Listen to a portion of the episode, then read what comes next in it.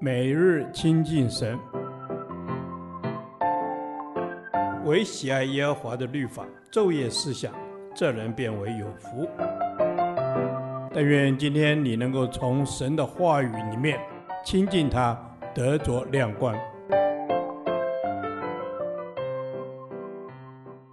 创世纪第一百五十七天，创世纪五十章一至十四节，雅各归葬迦南地。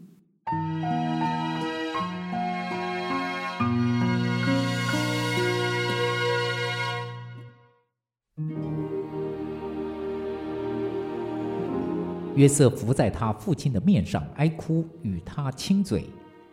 约瑟吩咐伺候他的医生用香料熏他父亲，医生就用香料熏了以色列。熏尸的常例是四十天，那四十天满了，埃及人为他哀哭了七十天。为他哀哭的日子过了，约瑟对法老家中的人说。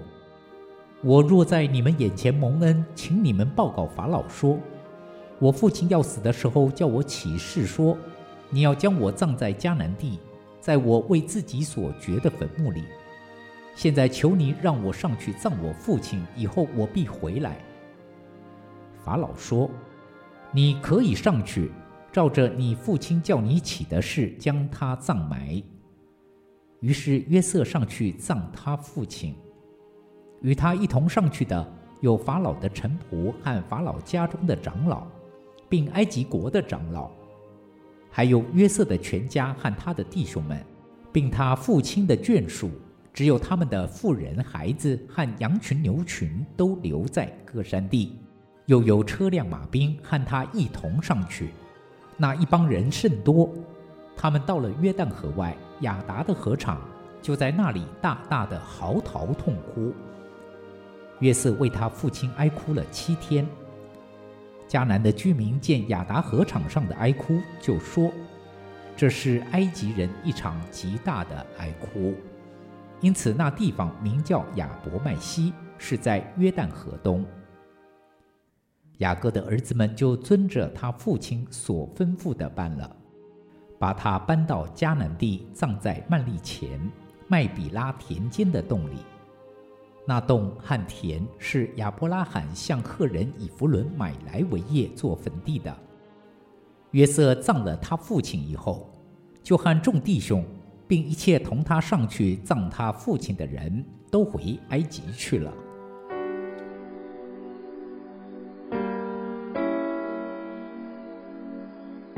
雅各死了，埃及人为他哀哭了七十天，表明他们尊敬约瑟。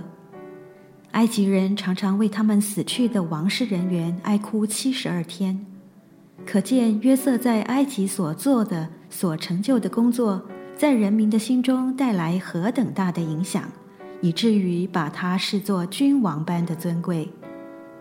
对雅各而言，哀哭多久都无所谓，他早已到上帝那里去了。这种哀哭是为活着的人做的，不是为死人做的。在死人身上不会有果效，在活人身上才能产生果效。在追悼的过程中，追悼的人纪念死者的良善与帮助，在隆重的葬礼上也能感受到亲族对死者的爱与敬重。约瑟为雅各举办这么隆重的葬礼，说明了他对父亲深厚的爱与敬重。约瑟按照埃及人的方式为父亲熏尸，以免尸体腐坏。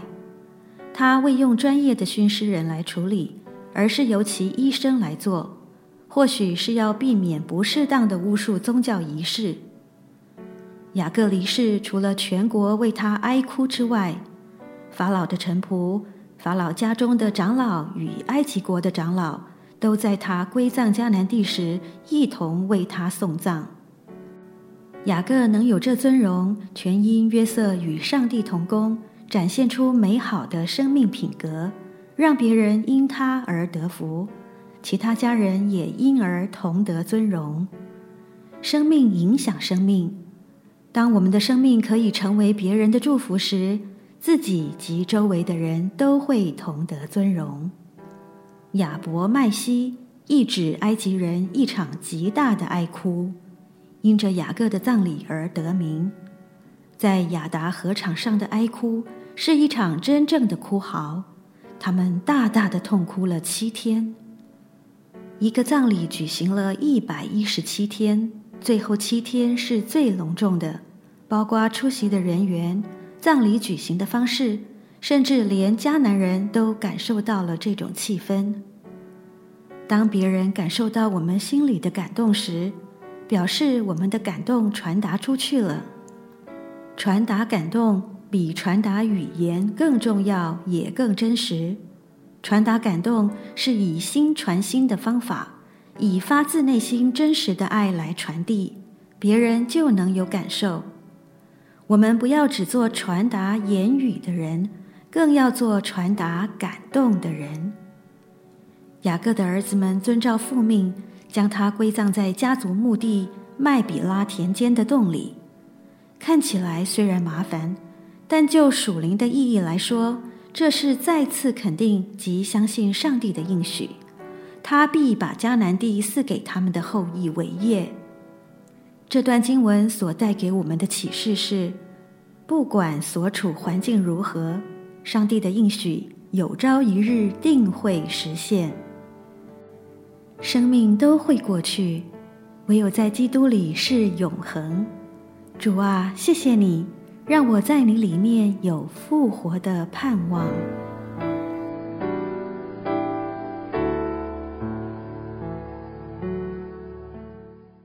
导读神的话，罗马书十二章十五节：与喜乐的人要同乐，与哀哭的人要同哭。阿门。与喜乐的人要同乐。Amen。主耶稣，你帮助我们活在主你所赐的喜乐当中，叫我可以做喜乐的人。Amen。一个喜乐的人是信靠主的人，一个喜乐的人是蒙主耶稣帮助的人。Amen。父啊，我在你的面前祈求，愿主你让我活在主你的至恩。在你的喜乐当中，Amen，Amen。因为你的命令就是说，你们要常常喜乐。Amen 喜乐是有感染力的，喜乐可以影响我周围的人。因此，当别人喜乐的时候，我要跟他们同乐。主也是带快乐、带恩典给我周围的人。是的，主啊，我要与我周围的人同乐。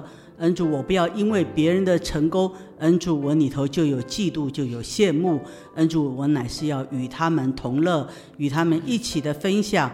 一起的进到你自己的喜乐里面。阿门。谢谢主耶稣，我们要进到你的喜乐，我们要一起同乐，我们要一同在主你的喜乐当中进入你所应许的福。我们也要与哀哭的人同哭。